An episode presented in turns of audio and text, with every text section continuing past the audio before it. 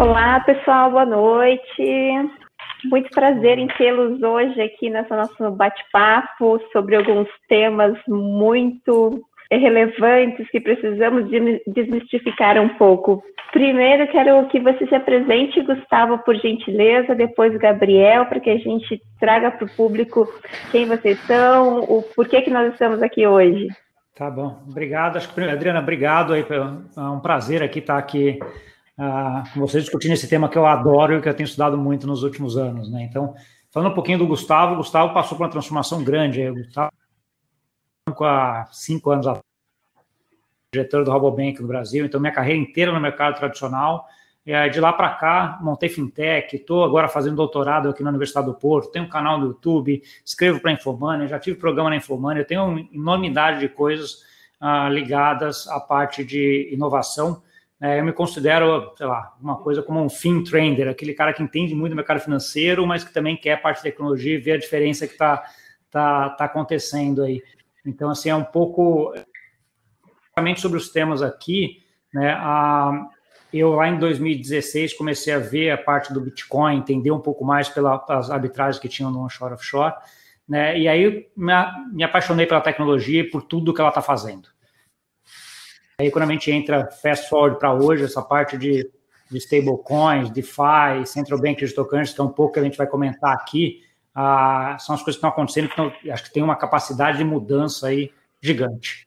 Acho que é isso, só para dar uma introduçãozinha rapidinha. Tá tranquilo. É, Gabriel também é advogado, né, Gabriel? E isso. Gostaria de entender um pouco como que você chegou até essa paixão pela, por esses temas, porque eu não falei anteriormente, mas nós vamos falar de coisas básicas, como DeFi, como CBDC e sobre stablecoins. Então, são temas que eu brinco, Gabriel e Gustavo, que eu não consigo explicar para minha mãe quando eu começo a falar. Então, eu gostaria que hoje nossa conversa fosse um bate-papo, como se eu estivesse explicando para minha mãe, porque eu tenho uma, uma dificuldade enorme. A minha mãe já entende, é, Adriana. Mas eu, eu falo, quando eu chego e falo assim, ah, o que, que você faz? Ah, mãe, eu tenho uma fintech. O que, que, é, o que, que é uma fintech? Então, ela trabalha no Codify. Mas o que é DeFi? O que é CBDC? O que é isso? Então, tudo que a gente Nossa. fala, a gente tem que fazer uma, uma, uma trajetória de, de, de explicar, né? E hoje eu gostaria nesse fazer um bate-papo explicando para nossa mãe. Gabriel, ótimo. por favor. Acho ótimo. Eu é, acho um grande desafio, né? É, e eu gosto muito de desafios, né? Então, essa parte é, enxergar o potencial de blockchain e ver aquilo que, que pode se mudar para frente, né? Que, que, que pode mudar no futuro, né? Que a tecnologia pode mudar no nosso futuro.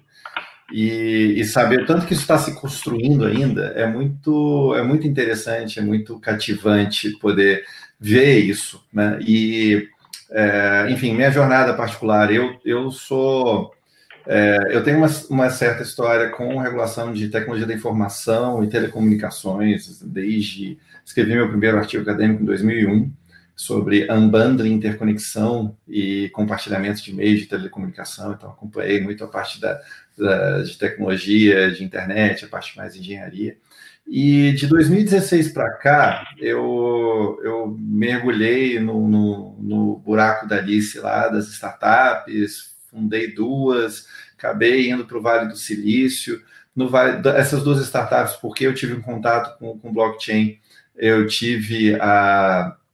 É, enfim, eu tive, tive a, a, inspiração de seguir com, com, com blockchain e, e no que em que eu fui seguindo com blockchain, tentando fazer uma prova de conceito, tentando implementar, aprendendo a ser um product owner, a lidar com tecnologia, a programar porque acabou o dinheiro, não tinha mais como contratar programador, esse tipo de coisa. Ah, acabei me engajando no ecossistema de, de blockchain lá do Vale do Silício e emendei um pós-doutorado na Universidade do Sul da Califórnia sobre isso. Então, minha história toda foi na UNB, acabei me, me, qualificando em gestão de projetos pela Universidade da Califórnia e em blockchain e políticas públicas pela Universidade do Sul da Califórnia. E, e aí, voltando né, para a vida no Brasil, para a vida de advogado, né, depois das startups, me, me juntei ao Faria Sandal e Maia, né, a Law, que é um escritório que tem um, um, um foco específico em startups, então foi muito legal poder é, advogar tendo estado do outro lado, né? E, obviamente, pela história com, com blockchain, a gente também tá, tem clientes e está participando nesse, é, nesse setor, nessa vertical. É, eu também. Eu, eu venho do mercado financeiro convencional, né? Minha primeira formação é administração, embora agora eu atue mais como advogada, mas meu primeiro, meu primeiro momento foi, meus primeiros 20 anos praticamente de carreira foi no mercado financeiro convencional. Ah, em meados de 2014, início de 2015, comecei a estudar o Bitcoin, porque era o que tinha, eu estava no momento, né, de a gente de a gente é, conversar e com isso comecei a entender que não era só aquilo, que tinha toda a tecnologia blockchain por trás e isso nos trouxe até aqui. Então eu quero lançar uma pergunta básica para vocês. Vamos começar pela, por DeFi, né? O que, que é DeFi no, no entendimento de vocês? É um conjunto de protocolos e aplicações através da blockchain, mas como que a gente faz, é, traz isso para o nosso dia a dia, é, a apresentação do mundo de uma forma digital, os produtos financeiros. Eu queria entender de vocês qual a visão de vocês e como que vocês estão vendo a aplicabilidade no mercado. Ok. Pode, pode começar, Gustavo, por favor? Começo, lógico. É, eu, ve, eu vejo o DeFi é quase como um playground de inovação no mercado financeiro. É, acho que é um pouco, se a gente pegar a decisão técnica do que é DeFi, que é a decisão que a gente mais fala, é um conjunto de protocolos descentralizados que possibilitam replicar e avançar em relação aos produtos que a gente tem no mercado financeiro tradicional. Né? Então, assim, a, começou com a ideia de se replicar produtos para ganhar juros no mercado cripto, ah, depois já vem a parte de opções, derivativos, e aí coisas até mais que esse dinheiro programável que a, que a rede da Ethereum permite é, seja feita que no mercado tradicional é bem mais complexo e bem mais uh, difícil. Então, assim, essa é a decisão técnica, mas assim, da forma como eu vejo, ele está sendo um playground de, de, de várias inovações. Né? Então, assim, uh, você começa a ter uh, protocolos que você aplica nele para ganhar o token de governança daquele protocolo e que você fica como se fosse sócio daquele, daquele protocolo. Né? Então, assim, você pode pegar esse token de sócio e depositar em outro protocolo para ganhar os juros daquele protocolo. Então, assim, são várias coisas que são muito interligadas, acho que é uma outra característica quando a gente está falando de, uh, de DeFi, né? Falam até daquela ideia de money legos, né? Da gente fazer uh, tudo. Então, assim, acho que tem, tem uh, um pouco disso. Eu acho que talvez seja importante te dar um passo um pouco atrás quando a gente está falando de, de DeFi, que é o que, que para mim está possibilitando esse, esse boom de inovação e de DeFi nesse sentido? Para mim são as stablecoins. Né? Porque assim, o que é uma stablecoin? É um, é um ativo digital ali de blockchain que é, tem, é lastreado em alguma coisa. As mais comuns são as stablecoins lastreadas em dólar. Né? Então, dentro daquela ideia de que você coloca um dólar num cofre ou numa conta de banco e emite um token que é um para um. Né? Então, se você tirar o dólar daquele cofre, você queima o token. Se você colocar mais dólar naquele cofre, você aumenta o número de tokens. Isso possibilita que você faça que os experimentos de DeFi sejam feitos em dólar, né? Porque você tem aquele o Tether, o USDC, Pax e vários outros aí que são dólar. Isso facilita muito o entendimento de quem é do mercado tradicional, porque você tira o risco de volatilidade dos criptoativos, né? De Ethereum, de a, a Bitcoin, de todos os outros. Então, assim, fica mais fácil. E a hora quando você olha, você fala, nossa, se todo mundo, se tiver uma, uma stablecoin que é realmente um para um com o dólar, uh, e esses uh, protocolos descentralizados de, de DeFi funcionarem, nossa, a gente tem uma outra arquitetura de mercado financeiro mundial aqui. Né? E aí, só para terminar um pouco o raciocínio, aí a hora que os bancos centrais olham e veem isso, falam assim, opa, se eu deixar essas moedas privadas, que são esses stablecoins, tomarem conta disso, a minha moeda vai ficar em segundo plano. Então eu preciso emitir uma moeda que seja também transacionável, e aí vem a discussão de Central Bank Digital Currency. Acho que eu passei rapidinho aqui por, por quase tudo. Por todos mas é um pontos, pouco, mas a gente vai esmiuçar um pouco mais. É, a gente vai depois fazendo, mas é tudo muito interligado, né? Acho que é um pouco dessa ideia. Não Sim. dá para separar só DeFi sem stablecoins não dá para falar da discussão de Central Bank Digital Currency, de Central Bank Digital Currency sem falar de stablecoins também, né? É, eu, eu concordo com tudo que você disse e é justamente não, na linha do tempo, é, antigamente nós tínhamos tempo para pensar nas coisas, né? Hoje em dia as coisas evoluem e outro dia eu escutei um, um, uma, uma, uma pessoa de TI falando assim, eu já durmo pensando, meu Deus, amanhã estou obsoleto, eu tenho que competir com o pessoal que está entrando com 20 anos, e a nossa, a nossa economia, tudo está tudo se revolucionando numa, a passos largos, né? Tendo em vista até a própria CBDC. Mas, Gabriel, fala um pouquinho do que, como você está sentindo e o que você tem estudado e como que a gente pode contribuir. Bom, é, então, é, é, basicamente isso aí, né? DeFi é uma coisa que ganhou um momento em 2019. As principais aplicações elas têm um ano, um ano e meio, dois. Né? A Maker, que é, que é um, um, uma, uma, aplicação, né? um protocolo central, é, tem um pouco mais de tempo de estrada aí, de discussão e tudo, mas uh, é, o, o, que eu acho assim, né? Uh, a gente está num momento em que as especificações técnicas do que vai ser essa internet de valor, elas estão sendo testadas, implementadas e, e aprimoradas. Né? É, e o DeFi, é, é, é o que está se chamando de DeFi, é, é você conseguir colocar é, por, programaticamente, né, em programas, em ambientes descentralizados, serviços que até hoje são prestados por instituições centrais, né? É, porque mesmo, mesmo se for pensar o papel né, da, da, da, dos criptoativos e criptomoedas até o presente momento, né, é, as exchanges, que ainda são instituições razoavelmente centralizadas, elas têm um papel muito importante.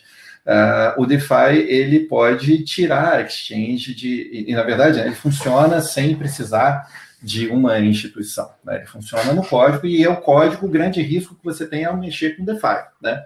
É, se o código estiver ruim, se tiver um bug, você não tem para quem ligar, basicamente. Né? Só que, por outro lado, né, é, esse, essas aplicações, como linguagem de programação, a gente está se criando os stacks de desenvolvimento, os manilegos, né, a composabilidade, na, na, no jargão técnico aí do pessoal, é, de, do, do, que você pode fazer com os protocolos é, de, de, enfim, né, de, de, criação de valor. Né? O que, que quer dizer com manilegos ou composabilidade? Eu quero dizer o seguinte, que eu, eu tenho um conjunto de funções bem delimitadas, né, por exemplo, criar moeda, é, por exemplo, emprestar moeda, né? É, e, e, essas, e essas funções que são implementadas por protocolos de, de alto alcance, como o Maker, elas podem ser usadas por chamadas por outras funções. Né? Então, um smart contract ele pode chamar outro smart contract, pode chamar outro smart contract.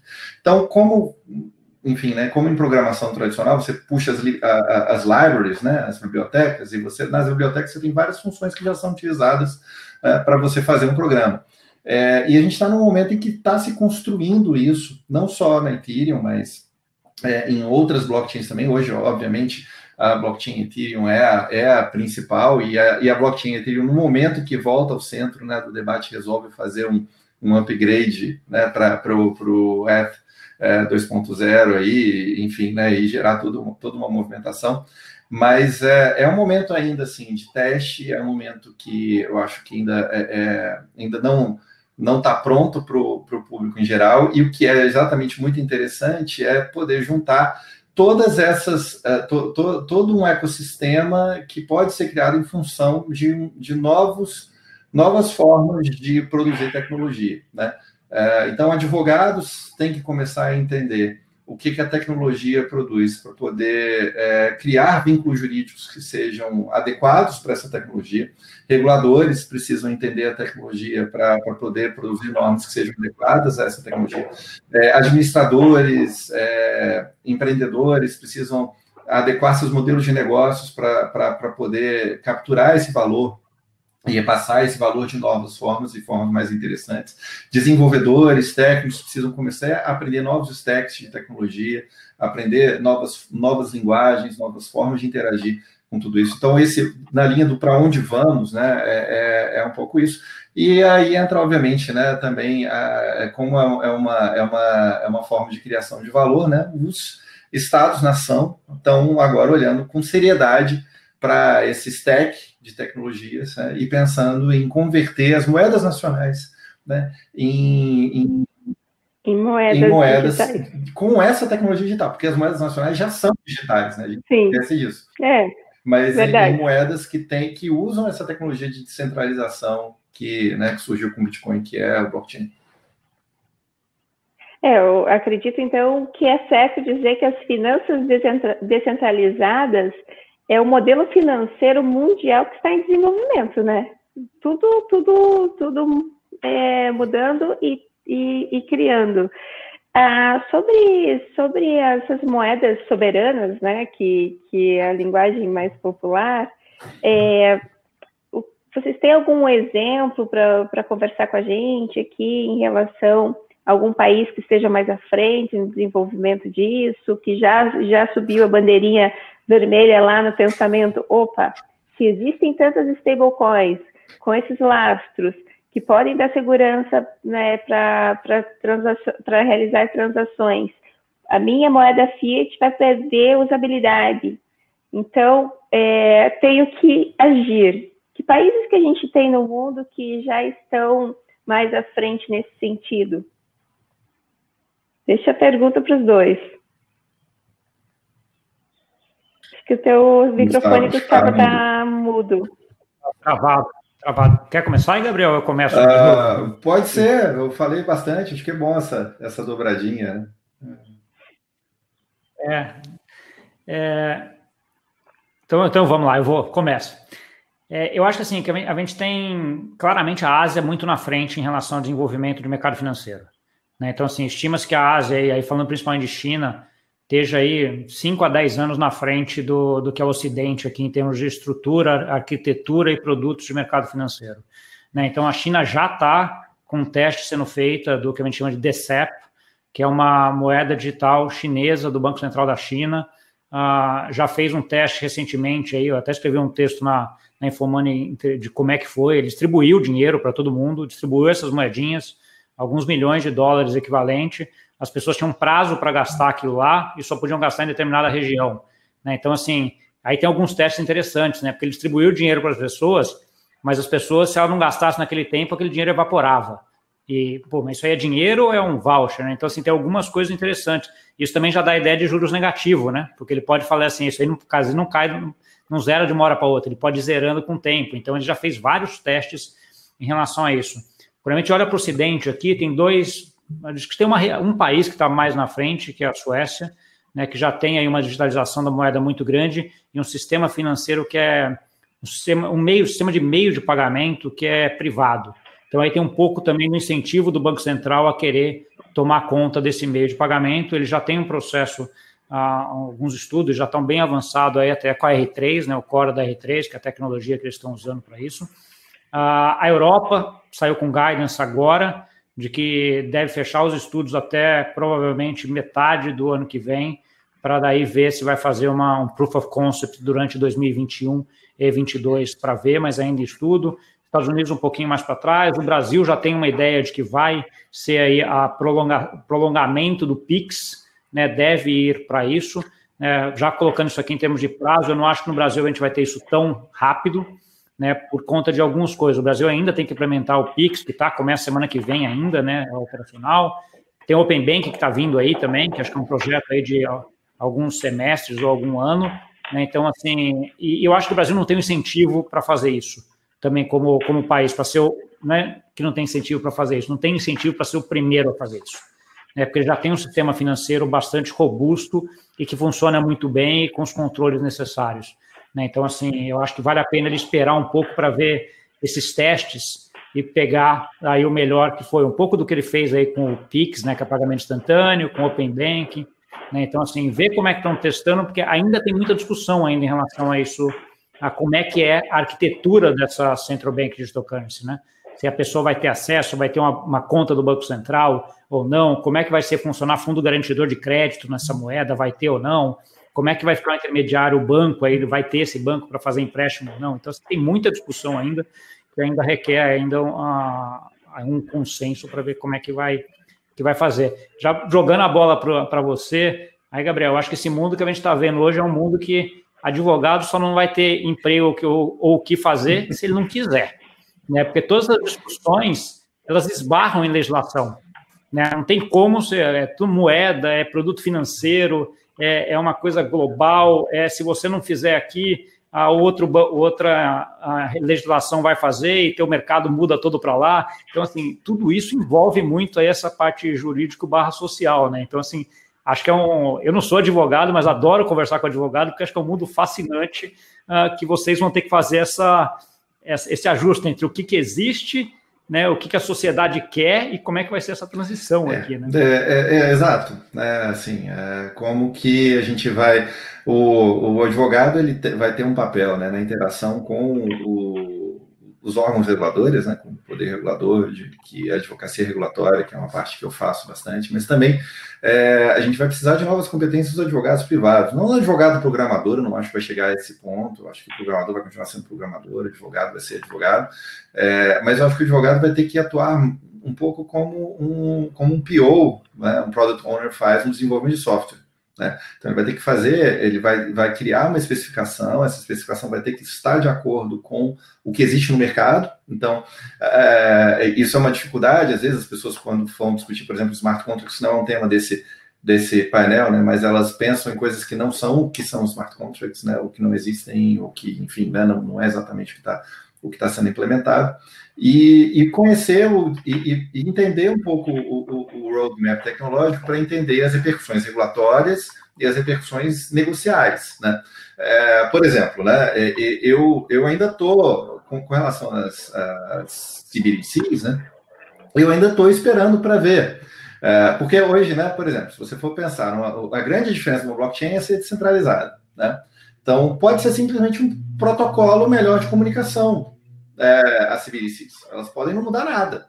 Né? Se você, dependendo da forma como foi implementado, pode ser para outros lugares onde você não tem um sistema, um sistema de pagamentos, que nem o sistema, sistema brasileiro, que é referência, né? Eu estou nos Estados Unidos hoje aqui e, e aqui não existe o conceito de TED, né? E a gente já está indo para o Pix. Né? A, implementar agora o Zelle, você só consegue fazer até, sei lá, 2 mil dólares, 2.500 dólares numa transação. É, não, não existe, né? não existe boleto. Boleto é uma versão genial brasileira, vamos combinar, genial o boleto. Né? É, e essas coisas vão continuar ainda aí por um bom tempo. Né? É, para outros lugares que isso não existe, né? É, pensar nessa infraestrutura para implementar algo semelhante ao sistema de pagamentos brasileiro pode ser revolucionário, mas a gente já tem. Né? É, o, e você não precisa. E se você tem um blockchain que roda só num computador central, na verdade você tem só um banco de dados. Né? É, é, é um banco de dados que, enfim, né? É, e da mesma forma, ah, né, até, até as, as, preocupações, eventualmente, que as pessoas têm, ah, uma, uma moeda digital, por exemplo, que nem a da China, tudo na blockchain, o governo vai poder enxergar a vida financeira de todos os cidadãos. Mas ele já pode, né? Se você tem acesso aos bancos de dados de todos os bancos, você já faz isso. Né? Se você, se você exigir, todo, se você criasse, por exemplo, uma, um, um, banco de dados normal, em SQL, né, ou Postgres, ou qualquer linguagem que você tem, é, num, num, banco central brasileiro, chinês, etc., e, e abrisse APIs e exigisse que todos os bancos se conectassem a essas APIs e toda transação financeira fosse realizada por meio dessas APIs, você ia ter já esses mecanismos de controle absoluto que existem. Então, não é o blockchain que vai fazer o, o, o, o mundo do Big Brother, né? De 1984, né? Não vai fazer 1984 acontecer agora, e também, é, e também não é que não vai fazer acontecer, né? Então, tem possibilidades que a tecnologia abre, me interessa, eu, eu, eu, eu fico interessado em saber como que os bancos centrais vão ver essas, o tanto que eles vão estar dispostos a abrir mão de determinados poderes, né, que a descentralização faz, e o tanto que eles não vão estar dispostos a abrir mão desses poderes. A implementação da tecnologia vai responder muita coisa aí para frente. Né? E, e aí vamos ver como é que a coisa vai, vai, vai se desenvolver. Né? Você implementar, por exemplo, uma moeda digital num país pequenininho, que nem Sônia, né? a própria Suécia, né? é, é, Dubai, que teve testes aí, isso é uma coisa. Né? Agora, você pegar uma entidade federada, com múltiplos níveis de governança, é, e um mercado extremamente complexo, relações extremamente políticas extremamente complexas, assim, Índia, Brasil, né, Estados Unidos, a União Europeia como um todo, aí o negócio começa a, a, a ficar mais interessante e a gente vê como é que essa tecnologia, o que, que ela vai produzir em termos de, de, de mudanças né, é, aí para o futuro. Né? E no Brasil mesmo, a gente pode ter um, uma, uma CBDC que segue o caminho do PIX, em que você tem uma operação centralizada, né? E é normativamente, e, e, normativamente e, e, em termos de execução, é, ou você pode seguir o caminho do Open Banking, por exemplo. Né? Então, se você pensar uma CBDC com o Open Banking, que a, a governança é descentralizada, né? e aí você poderia ter realmente ter um perfil de, de descentralização da própria política monetária, olha que coisa maluca, mas aí como é que a gente vai fazer política monetária no futuro num cenário desse? Não sei. Né? É, cenário de PIX, por outro lado, você tem ali algo muito parecido com o que a gente tem hoje. Né? É, então, assim, né, é, advogado tem que começar a entender essas repercussões da tecnologia em cima das relações jurídicas para poder prestar boa consultoria para seus clientes, para poder fazer bons contratos, para poder fazer coisas que sobrevivam durante o tempo, poder levar valor é, em algo que efetivamente tem valor. O desafio é imenso. Mitigar os riscos, né? Porque o objetivo é que as coisas se sustentem, né? Nós temos cinco minutinhos agora e buscando essa fala do, é, seguindo essa fala do Gabriel, tem uma pergunta aqui do Leandro. Ele pergunta assim: então, para quando podemos esperar o real digital? Em relação, eu, eu acho que é, eu, eu, acho, eu acho que, até, até, já pegando o gancho dessa pergunta e já completando um pouco do que o Gabriel estava falando, esse negócio não, ele não é linear no mundo, né? Então, assim, é um pouco dos que ele está dizendo. Ele tá, eu estou aqui na Europa, ele está nos Estados Unidos, está no Brasil, assim, são, são realidades uh, diferentes em relação a isso, né? Então, a China já está testando isso, né? A Suécia já está avançada, o euro já está olhando, o Brasil ainda está olhando, mas olhando mais um pouquinho atrás. Os Estados Unidos está ainda uma discussão se vai, se não vai, ainda está uma discussão enorme né, em relação a isso. Então, assim, ah, isso não vai ser. No caso do Brasil, especificamente, acho que volta aquilo que eu falei. Eu acho que é coisa para dois, três, quatro anos para frente, tá? Mas, assim, como a, a, essa tecno, tecnologias em geral são muito exponenciais, elas são muito rápidas. Então, não dá para você deixar lá e falar assim, ah, daqui quatro anos eu vou começar a ver. Não funciona assim. Mas a gente então, já, assim, o Banco Central já tem um grupo de, o Banco Central do Brasil já tem um trabalho o Banco Central do Brasil já tem um grupo de trabalho para isso, né? Então, assim, eles já estão estudando, já estão vendo e já vão ajustando aí. Isso mesmo. É, mais alguma consideração? Porque nosso tempo, infelizmente, está acabando e precisamos de muito tempo para falar desses assuntos, né? Ainda mais com o Gustavo, com o, Gabriel, com o Gustavo, Gabriel, que entendem muito do assunto, é gostoso de ouvir, né? É, eu agradeço bastante a, a conversa com vocês. Espero que a gente tenha conversar mais sobre, o, sobre os temas. É, continuo lendo a sua, sua, a sua coluna, Gustavo, e adoro. Gabriel, obrigada. Posso fazer um, e um abraço aproveitar então você já iniciou? Claro. Pode, fazer o jabazinho rapidinho, já que você, já que você começou. Então, assim, eu tenho uma coluna na Infomoney e tenho um, um, canal no YouTube também. Né? Então, assim, que eu trago sempre gente para discutir esses assuntos que acho que são bem ah, interessantes, muito ligados à tecnologia, fintechs ah, e tudo mais. Então, assim, acho que é um jeito das pessoas continuarem. E eu acho que também quem está nos ouvindo agora não perde, porque daqui a pouco vai ter a Solange aqui falando especificamente sobre DeFi. Né? Então, assim, a gente deu uma introdução aqui nesses pouquinhos minutos, que foi aquela coisa rapidinha, a Solange tem uma didática muito grande e ela explica direitinho ali. Então, assim, você quer entender mesmo como é que é, como é que é, etc., com calma, acho que vale a pena uh, daqui a pouco estar tá lá. Eu não sei daqui quanto tempo, mas eu sei que é hoje que ela vai estar tá aí nessa uh, ah, para frente. Então, assim, quem está ligado, fica esperto para ver quando é que vai ser, que acho que é interessante. Vai ser legal. Isso, a gente só a, a gente a, a, esquentou as turbinas para ela. Mas eu aproveito então para fazer o meu jabazinho, me convide para participar do seu canal do YouTube, eu e o Gabriel, a gente vai lá com o maior prazer. Prazer enorme. Vamos combinar. É só combinar. Essa conversa que foi tá ótima. Eu sempre gosto dessa ideia de, como eu falei, adoro discutir com advogado esse tipo de coisa, né? Porque eles têm uma visão de sociedade, de pragmática, etc. E a tecnologia já está lá na frente. E aí o advogado é que vai fazer essa ponte, né? De como é que é, vai sair eu... da daquele monte de regra que a gente tem hoje para a sociedade que a sociedade quer, né? Então, ah, eu acho que vai ser essencial ter advogado para frente. Que bom. Muito trabalho. Exatamente. Eu entro às 8 horas agora, na sequência, junto com o doutor Isabela e o doutor Rodrigo, falando sobre LGPD na blockchain. E qual o conflito, que, ah, não sei o que, que nós vamos falar, mas é sobre LGPD. Maravilha. Pois é, tem muito, assim, Open Bank tem muito a ver com LGPD, a parte stablecoins tem. Ah, em que país você vai emitir stablecoin? Stablecoin é global. Essa moeda da China eu posso estar no meu celular aqui, sem o Banco Central de lá saber e sem o Banco Central daqui saber, cara, isso tem repercussão gigante aí do ponto de vista regulamentar. Se não tem, se anonima, anonima, anonimização. Anonimização, muito obrigada. Então tem muita coisa para discutir. Você fica nervosa porque o tempo acabou. O papel do advogado é saber então, é pronunciar rapidamente palavras difíceis. Exatamente. Um abraço. Então eu tenho que cortar e nós vamos falando assim. Um abraço. Um abraço. Tchau, tchau. Foi um prazer. Obrigado. Tchau, tchau.